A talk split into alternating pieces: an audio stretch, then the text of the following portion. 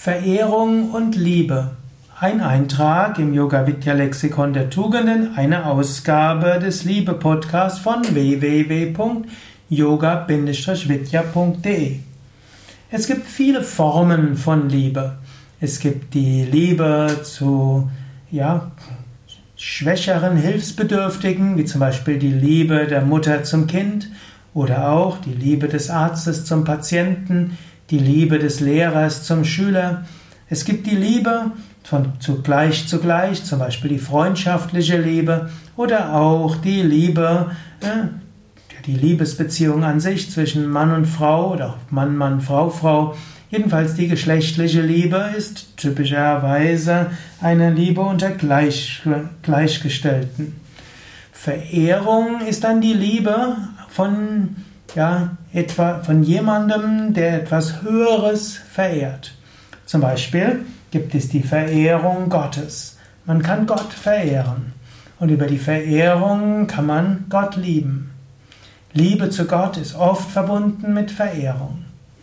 Genauso gibt es auch eine Verehrung der Schönheit der Natur. Man muss es noch nicht mal Verehrung nennen. Krishna hat in der Bhagavad Gita ein ganzes Kapitel dem Vibhuti Yoga gewidmet. Vibhuti Yoga ist der Yoga der göttlichen Herrlichkeiten. Vibhuti Yoga heißt, die Schönheit zu sehen, die Schönheit zu verehren. Eine einfache Weise, Liebe zu spüren, ist den Himmel anzuschauen und vielleicht von Herzen her den Himmel zu spüren. Und wenn du den Himmel vom Herzen her spürst, kommt eine Verehrung und kommt eine Liebe. Oder wenn du einen besonders schönen Baum siehst, dann nimm auch Kontakt auf zu diesem Baum. Manchmal hilft es sogar so ein bisschen die Hände zum Baum hinzugeben oder den Baum zu umarmen. Du kannst äh, dabei den Baum spüren. Du kannst dich sogar vor dem Baum verneigen. Es gibt ja diesen indischen Gruß, die Hände vor, vor dem Brustkorb zusammenzugeben und dann sich verneigen als Symbol. Ja, oh, ich verehre dich vom Herzen her so kannst du schauen, was ist besonders schön. Und das, was besonders schön ist, dem kannst du Verehrung geben. Indem du es verehrst, entsteht eine tiefe Liebe. Du kannst nicht nur das besonders Großartige verehren, du kannst auch bestimmte Menschen verehren. Zum Beispiel im Yoga ist es üblich, dass man den Lehrer ehrt. Natürlich besonders den Guru, den großen spirituellen Lehrer, aber auch, wenn du einen Yogalehrer hast, gilt es auch, ihn mit Ehrerbietung zu behandeln. Es gilt auch, Menschen zu behandeln, die dir etwas beigebracht haben. Im Yoga wird auch gesagt, ja, zunächst mal ehre die Mutter, dann ehre den Vater, ihnen verdankst du das Leben.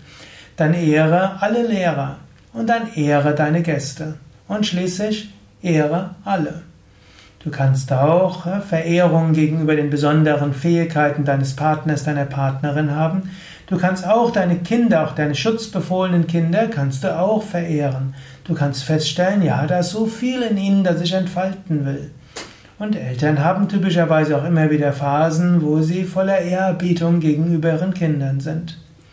In diesem Sinne, die Fähigkeit zur Verehrung kann etwas sehr Wichtiges sein. Indem du das Gefühl der Verehrung kultivierst, entsteht eine größere Art von Liebe.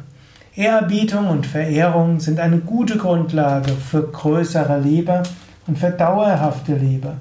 Eine Liebe, die darauf beruht, dass du mit deinem Herzen etwas Höheres in einem anderen oder in etwas anderem spürst.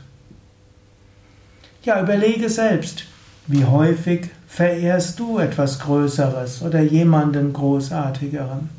Man kann sogar Schwächen in jemandem sehen und ihn trotzdem verehren. Man kann jemandem Ehrerbietung geben, ohne ihm deshalb versklavt zu sein. Verehrung, Ehrerbietung ist eine gute Grundlage, auch und gerade für Liebe.